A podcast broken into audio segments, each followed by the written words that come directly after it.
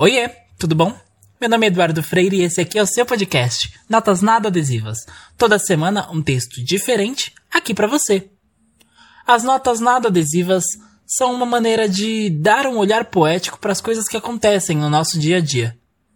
De dar nome aos nossos sentimentos e encarar um pouquinho melhor essas coisas.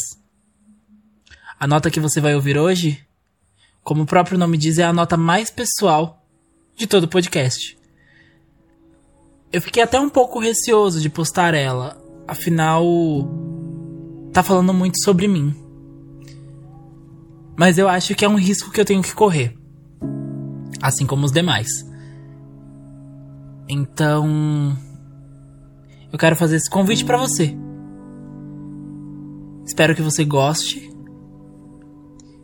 e que você consiga entender um pouquinho mais do que tá por trás das notas nada adesivas.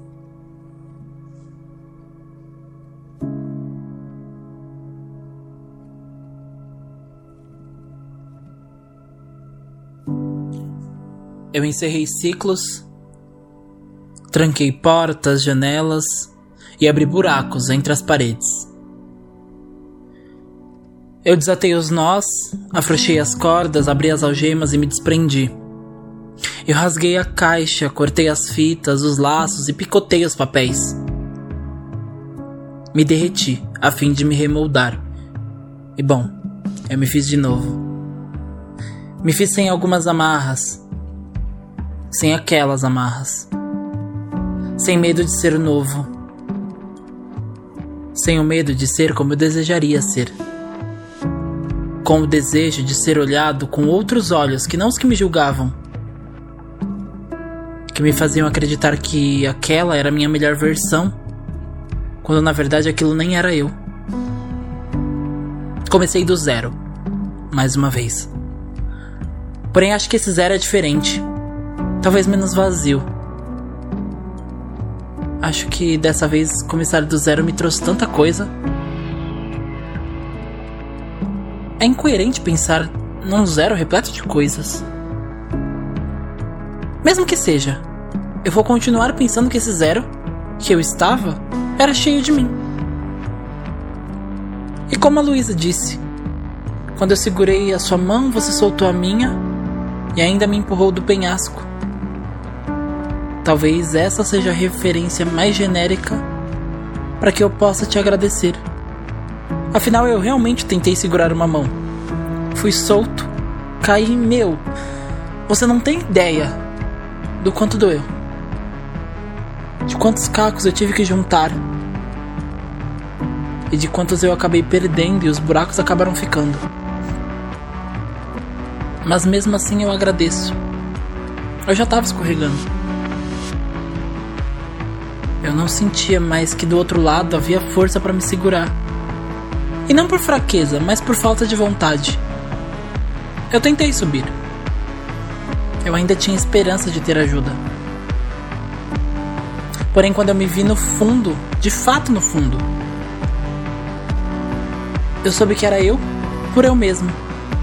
Que eu teria que subir de alguma maneira. E eu faria isso. E eu vim fazendo. Não tá sendo fácil, eu sei. Às vezes eu olho para cima e acho que ainda está longe. E talvez realmente esteja. Mais profundo eu não quero mais voltar. Não mais. Mas também não posso ficar parado no meio do caminho. Os meus braços vão começar a doer por apenas se segurarem em coisas que já não prendem mais. Minhas pernas vão formigar por não se moverem.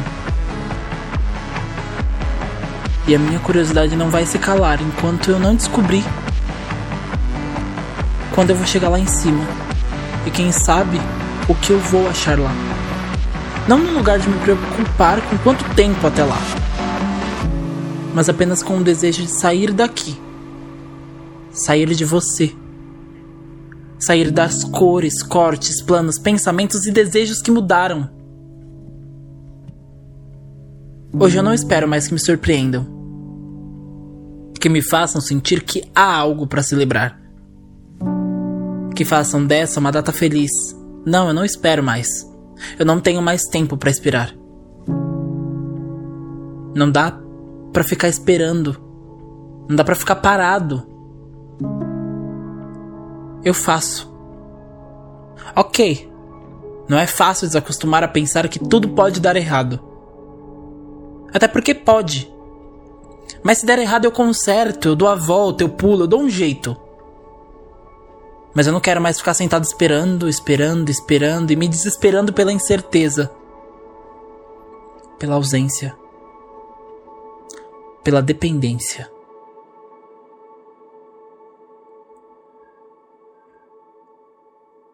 Não posso mais.